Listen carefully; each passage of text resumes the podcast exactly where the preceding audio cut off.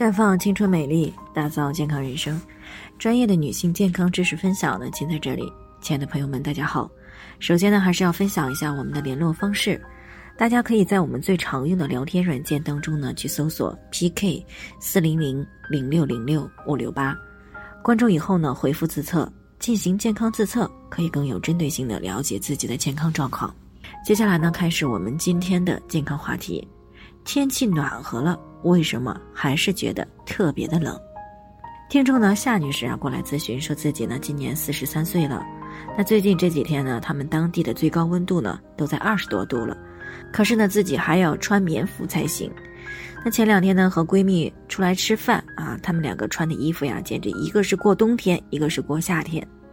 她的闺蜜呢还跟她开玩笑说和她不是一个天。其实呢她也不太明白。但是呢，他明显的可以感觉到的是，今年的冬天特别的冷，这都春天了，还是觉得很冷，而且呢，自己的体重也增加了十七斤，他也不知道这到底是怎么了，所以呢，听到我们的节目的时候呢，就过来进行咨询。那传统的医学呢，认为阳虚则外寒，人体的阳气如果微弱，气血不足，那么就很难抵抗外来的寒邪，所以呢，就会很怕冷。而现代医学研究表明呢，所谓的阳虚体质呢，大多数是因为人的血液当中铁的含量不足，或者是甲状腺素水平降低而造成的。那所谓的血液中的铁含量不足呢，也就是我们常说的缺铁性贫血。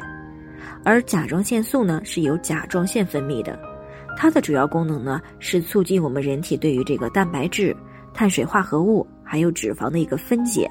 增加组织细胞的氧气消耗以及热量的储存，从而呢来促进我们人体的发育。所以呢，在正常的情况下，如果甲状腺素水平正常，人就不会感觉到更怕冷。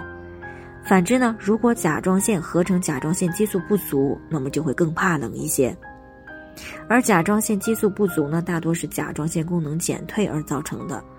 甲状腺功能减退呢，我们俗称的是甲减。在临床当中呢，还是很常见的，尤其是女性朋友呢更容易出现。那么甲减的临床表现呢，可以说是十分的广泛。轻度的甲减呢，往往没有什么典型的症状；稍微严重一点呢，可能就会出现怕冷、浮肿，甚至体重增加的问题。而且呢，还可能会累积到我们人体当中几乎所有的系统，比如说，当累积到女性的内分泌系统的时候。可能会出现月经的失调、不容易怀孕等情况。那如果是怀孕以后出现的甲减呢，则有可能会造成胚胎的停育，影响到胎儿的神经系统发育，导致智力低下等问题。那么当累积到循环系统的时候，还有可能会出现血脂的升高，尤其是甘油三酯的升高。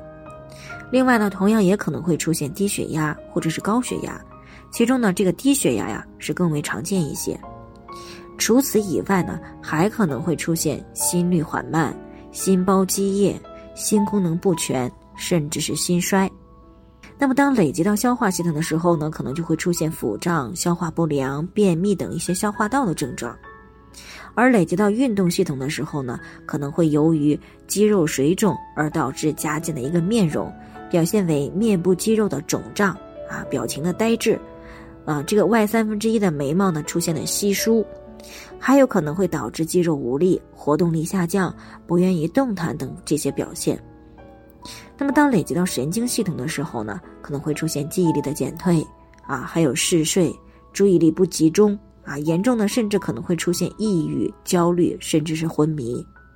所以呢，当出现反常的怕冷的时候，一定要先及时的去查清楚原因，及时的去进行干预，以免呢导致更加严重的健康问题。那以上呢就是我们今天的健康分享，朋友们有任何疑惑都可以与我们取得联系，那我们会对您的情况呢做出专业的评估，并且给出个性化的指导意见。最后呢，还是希望大家都能够健康美丽常相伴。我们明天再见。